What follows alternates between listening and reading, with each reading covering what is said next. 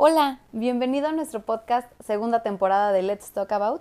Y qué padre que estés de regreso aquí con nosotros. Vamos a empezar la temporada con un tema que es apto para todas las edades y para todos los rubros, y es el amor propio como estrategia para ahuyentar patanes.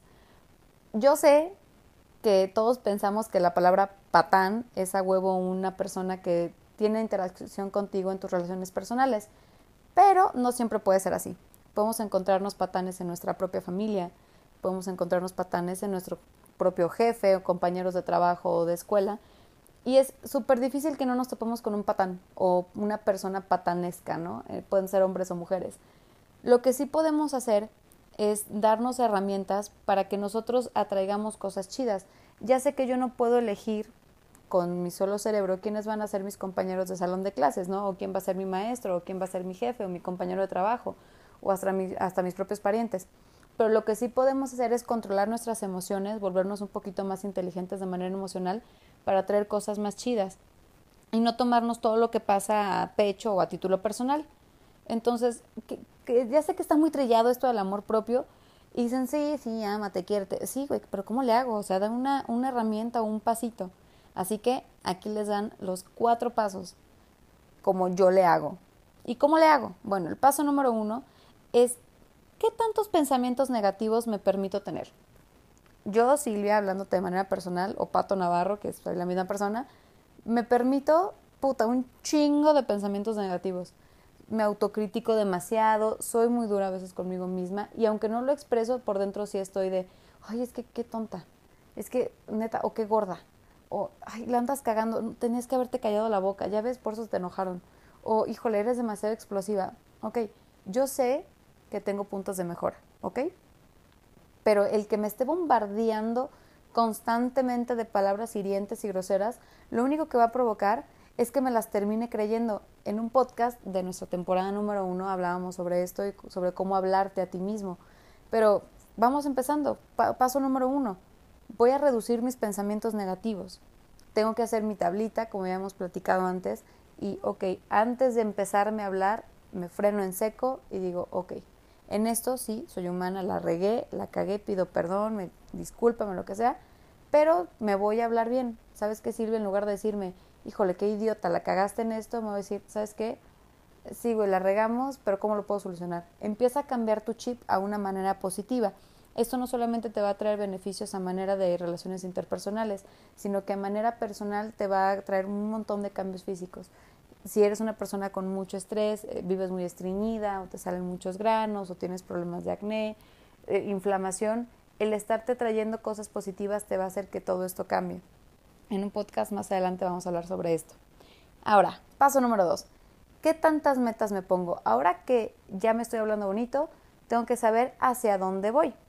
¿sí? Lo que voy a estar este, sembrando en en mí tiene que germinar en una meta. Así que cuáles son mis metas a mediano, corto, largo plazo. Estas metas nos van a ayudar no solamente a que yo me finque un punto y que mis acciones vayan dirigidas hacia esa meta, sino que voy a empezar a atraer las personas, a poner atención en mis círculos, a estar atenta de, de mis entornos para ver qué me sirven llegar a esa meta. Y por lo tanto, mi mente va a dejar de enfocarse en las patanadas, ¿de acuerdo? A lo mejor puedo tener un día muy duro de trabajo, de un montón de juntas, y casual estoy hasta la cola y en la última fila de, de mi última junta a las 8 o 9 de la noche después de 12 horas de trabajo, te topas a lo mejor con la persona indicada o que te puede dar un tip o que te va este, a dar algo o que te puede dar un consejo o que te puede pasar un contacto sobre una cosa que te haga llegar a su meta. Te aseguro que al final del día si te retroalimentas vas a decir, ok, todo esto se descarta, todo el día estuvo de la mierda, pero los últimos tres minutos valieron la pena. Entonces, tu objetivo y tu manera de, ver las cosas, tu cerebro va a cambiar y va a decir, ok, mi meta es esta, me estoy hablando chido, ok, o sea, se va a empezar a desconectar, vaya. Siguiente, siguiente punto, el número tres. ¿Qué tanto te premias? Está bien culero cuando tenías tres años que fueras con el pediatra, te pusieron una inyección y no tiran un dulce o no te dijeran, ay, mi niño, ya no llores. Estamos acostumbrados a que nos premien después de que dejamos hacer una cosa o, o hacemos una cosa buena, ¿no? En el caso del ejemplo del niño, estuvo bien que te dejaras inyectar porque seguro estabas enfermo. En el caso del adulto, ¿qué tantas veces te permites darte un premio a ti mismo? Hay metas que cuestan un huevo y hay un chingo de esfuerzo en ellas y cuando llegas dices, ok, es que yo me lo merecía. Y vienen los pensamientos negativos otra vez. Ah, sí, es que a huevo, pues es que yo tenía que a fuerzas poder llegar a este lugar porque pues como soy una tonta, si no hubiera llegado no soy valiosa. No, para tu carro en seco, volvemos al paso número uno. ¿Qué tanto te, te tienes pensamientos negativos? Y cuando llegaste a la meta, ¿no sería padre disfrutar un ratito de, de tu logro? Decir, órale, llegué, completé mi meta, va, me voy a premiar con esto, me voy a desconectar tres días, me voy a pagar una noche en un spa, quiero salir de peda con mis amigas o simplemente un día quiero quedarme en mi casa completamente descalza, este, tirada en el pasto. Empieza a premiarte para que las cosas empiecen a dar, a sentirse rico cuando las disfrutas y cuando las llegas. Y paso número cuatro. Y justo lo mencionaban en el 2, ¿qué tanto me estoy retroalimentando? El día a día es bien cabrón y hay tropiezos y uno se siente bien culero y llegas a zonas en donde, ay, güey, eh, o si la riegas y, y te sientes desmotivado. En el día a día es súper importante retroalimentarte para el día siguiente no volverla a cagar. Y aquí hay una cosa muy simpática. ¿Sabían que el ser humano es el único ser viviente que repite sus errores, no por gusto, pero los repite más de tres veces? Ahí les va una, un ejemplo. Nuestro cerebro, a comparación del de un elefante, es micronésimo, pero nuestra capacidad cerebral es 400 veces más amplia que la de un elefante. Vaya, no necesitamos tener una, un super cerebro para tener muchísimo conocimiento dentro. Pero no sé qué les pasa a nuestras neuronas que estamos obsesionados con estarla cagando constantemente en cosas con las que ya la cagamos. ¿sí? Vuelvo a salir con el estúpido patán que ya me gritoneó, y me trató mal 30 veces. Vuelvo a ir con esta persona que sé que me va a tratar mal, tratar mal, que me va a decir cosas feas 200 veces.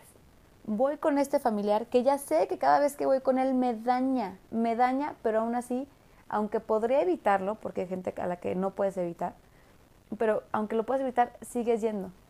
Ejemplo, sigues yendo a la misma lavandería en donde sabes que te tratan de la chingada y tu ropa siempre sale oliendo feo ¿Por qué? Porque nuestro cerebro parece ser que aunque somos de los más inteligentes y tenemos el, la mayor capacidad de conocimiento en un cerebro medianamente normal, eh, no, no, estamos acostumbrados a que las cosas no nos funcionen. Tenemos que cagarlas 500 veces para que nos aprendamos esto. Entonces, retroalimentate diario. Llega a tu casa, haz un recuento y retroalimenta. A ver, la cagué en esto, ¿por qué? Porque sí, porque no. Razónalo, dale dale una masticadita a lo que pasó en tu día y procura que antes de volver con el patán que te trató de la mierda, pues retroalimentate, fíjate si es la persona con la que quieres llegar a una meta y si estás llegando te vas a premiar. Ejemplo clarísimo el de un exnovio que me trataba de la chingada. Él me hacía tener pensamientos negativos. Como me hacía sentir muy insegura, entonces yo me retroalimentaba bien gacho. Empezaba con, es que no te pela porque estás gorda o no te pela porque estás tonta ¿de acuerdo?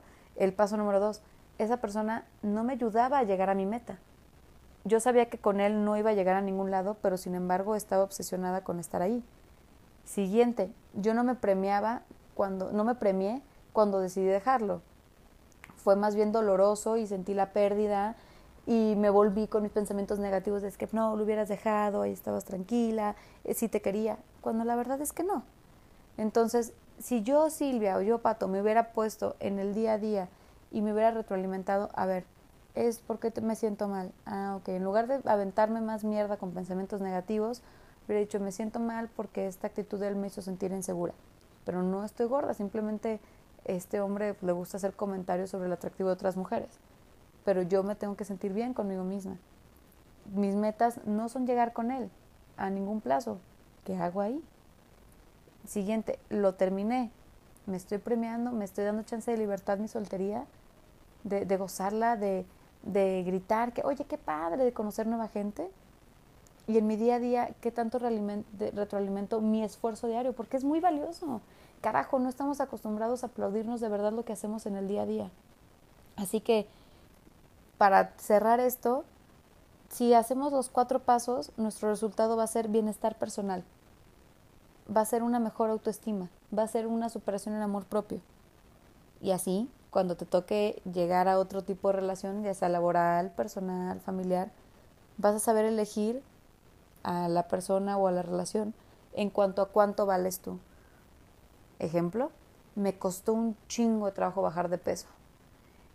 Pero me voy a meter con una persona que se la va a pasar diciéndome, pues es que si tuvieras un buen físico, pues podrías comer lo que quisieras, ¿no? A ver, cabrón. Mi físico, pues es más lento, tiene un sistema digestivo más lento que el tuyo, güey, pero no significa que yo no trabaje en eso en el día a día. Yo no merezco estar con una persona que va a echar a perder todo mi trabajo diario, cabrón. Entonces, ahí vas a aprender a desechar patanes.